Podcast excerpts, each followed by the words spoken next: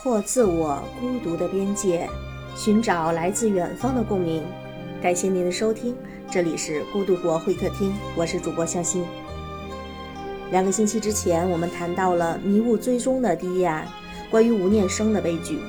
今天我们想谈谈迷雾追踪的第二案，关注下留守儿童的问题。看第一案的时候，我以为剧组是写实主义，看到第二案结尾，我才明白。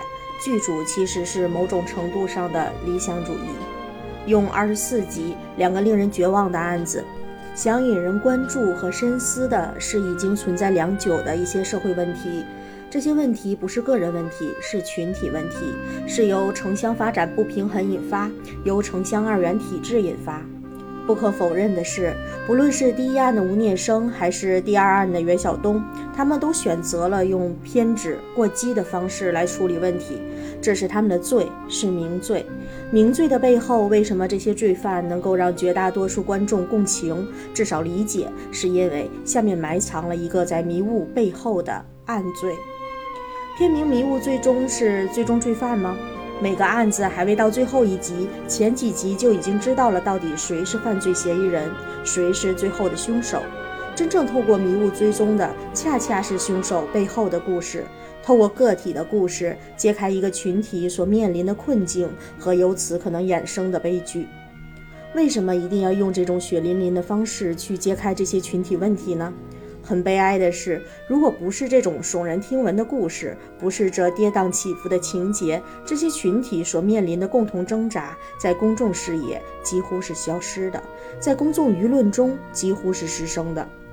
在关注这些问题的，其实只是很小的一撮人，他们在整个人口占比上是非常小的比例。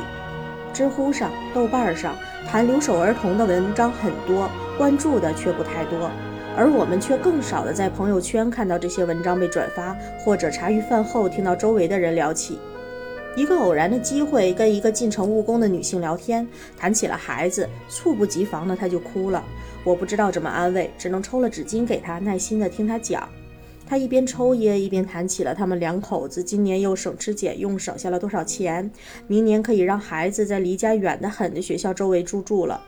他说：“老人不怎么帮他们带孩子，妯娌们对孩子有老人管，还有很多很多的怨言。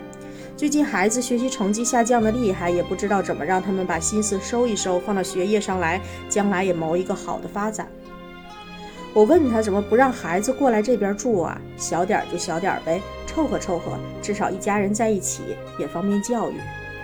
搞不了呀。然后他讲了一系列的原因，听起来很复杂，涉及到户口、更多的学费、没名额不接收，因为不是很有逻辑的讲述，加上我对这块本身一知半解，最终我没明白是因为没有可实现路径，还是个人的原因。又问他，那为什么不回去呢？等孩子到高中都住校了再出来，种一年的地都不够供一个孩子，不出来不行呀。于是他的孩子和很多村里其他孩子一样，成为了留守儿童。讲他的故事是想说，为什么杨洋的母亲最后还是去找钱了呢？其实他也是个可怜人，他在可以找钱的地方，白天筋疲力尽的忙完了，夜里或者会失声痛哭。留守儿童是不是一定会像袁晓东一样？当然不是。留守儿童不是一个标签，并无法完全决定一个人的成长轨迹。只不过人之为人本身是有共性的，童年的遭遇会在今后的人生带来一些影响。我童年的很长一段时间是跟着祖辈一起生活的，后来十几岁的时候看到一张当时拍的照片，恨不得马上把它撕碎，因为照片上的孩子身上穿的衣服一片片脏兮兮的，全是油污，油污上还挂着灰。从幼儿园到小学，喜欢跟我玩的孩子不多。有的也是一些其他被排斥的孩子，那时候挺自卑的，也不太明白为什么其他小朋友不喜欢我。可如果我不是那个时候的我，我是其他的孩子，大概也不想和那时候脏兮兮的自己玩。后来虽然明白了所有这些，却从此喜欢独处，喜欢在自己的世界里。这并不是说社交能力不足，只是更喜欢在自己的世界里，不太会去寻求帮助，怕被拒绝吧，我猜。为什么父母要把我交给祖辈照顾呢？他们也是没办法。我们当时住在郊区，房子是上一代传下来的，但是我的学籍却是在市中心。当时父母轮流用自行车载着我，天天长途跋涉的从郊区赶往城市，日日如此。由于睡眠不足，年少又特别嗜睡，经常在父母自行车的后座上就睡着了。好在是遇到了很多很多好心人，看到我在那打盹儿，就不停地提醒我父母：“哎，孩子睡着了，快下来看看，别掉下来了。”于是下来走一段，精神精神，再坐上去，往家赶。时间长了，大概他们也心疼我，就把我寄养在离学校近的祖父母家里。但当时祖父母家还有其他人在住。那时候我经常重复的做一个噩梦，甚至我长大了还在想，这个噩梦到底预示着什么呢？梦里我坐在爸爸自行车的后座上，他像往常一样奋力地往前骑着。我们不知怎么的骑进了一个巨大的肋骨当中，肋骨一个愣一个愣的骑在上面，很颠簸。我紧紧地搂着爸爸的后背，可是没能够抓住，颠得飞了起来，重重地摔在肋骨上，硌了一下，很疼很疼。我大声地喊“爸爸”，但他好像什么都听不到，还在奋力地骑，离我越来越远，直到看不见了。每到此刻，我就吓醒了。这个梦我做了很多年。其实寄养在别人家并不舒服，这跟是否被善待没有关系。祖父母待我很好，但我没有归属感。有一年新年，其他叔叔、伯伯、姑姑、嫂嫂、姐姐、妹妹的都来了，一家人一家人的一起吃糖，一起嗑瓜子儿。我穿着上一年的衣服，就在门口等，等我父母来，等了好久好久，见谁都问我爸妈怎么还不来呢？被我絮叨的烦了，大人们也都不耐烦起来，没好气的让我跟其他同龄的孩子一起去吃瓜子儿，不要烦他们。然后大年三十的下午，我一个人偷偷躲到了一个没有人的楼道里哭了起来。后来父母终于来了的时候，我狂哭的吼他们：“怎么现在才来？怎么现在才来？怎么现在才来？”当时所有人都愣住了，不知道我是怎么了。所有人都待我很好，怎么搞得像受了多大委屈了一样呢？讲这个故事是想说，孩子的内心其实是很敏感的，看着别人都有自己没有的时候，会很容易掉入到一些不可解的情绪中去。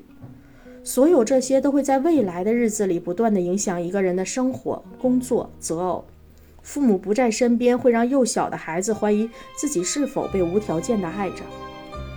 只有爷爷奶奶、姥姥姥爷的爱是不够的，远远不够，因为他们会更看重缺失的。如果长久的缺失，他们会先觉得自己不够好，然后恨父母，最后有可能恨上所有。其实那段时间，我父母经常来看我，我每周也都回家一次，所以我几乎无法想象留守儿童的遭遇和心理感受到底是什么。没人管的孩子会不会更容易被校园暴力伤害？当然，老师会更倾向于看顾那些家长有正反馈的学生。毕竟，一个老师要照看五十多个学生，他关心不过来。甚至有些更丧失师德的老师，会为了故意讨好某些权贵的贵子，在他们作践校园暴力受害者时视若无睹，在需要有人出来背锅的时候，把没人管的孩子拎出来当替罪羊。一句老话怎么说的？柿子。要挑软的捏，伤害这些孩子几乎不会受到相应的惩罚，只有这些被伤害的孩子终身背负伤口。以上我都经历过，所以才总是跟祥林嫂似的，见到其他孩子有可能经历这些的时候，去和他们的父母絮叨这些陈年往事。初心大概和剧里的袁晓东不想让表弟杨洋成为第二个自己差不多吧，不过是没那么极端罢了。都是在做对自己没什么用，别人也未必感激理解，没准儿还能讨人厌的事儿。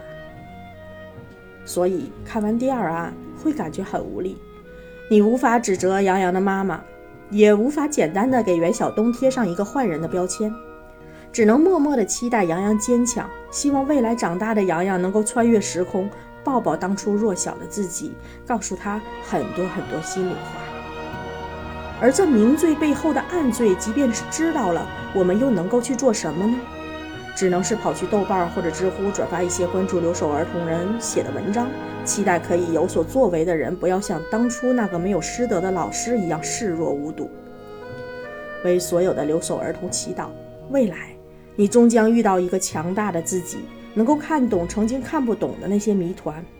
不要把所有的错误归罪于自身，选择做对的事情。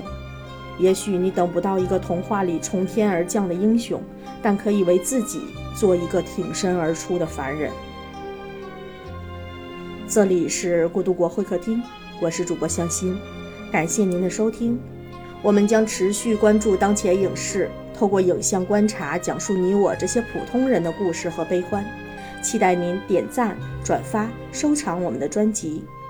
我们下次再会。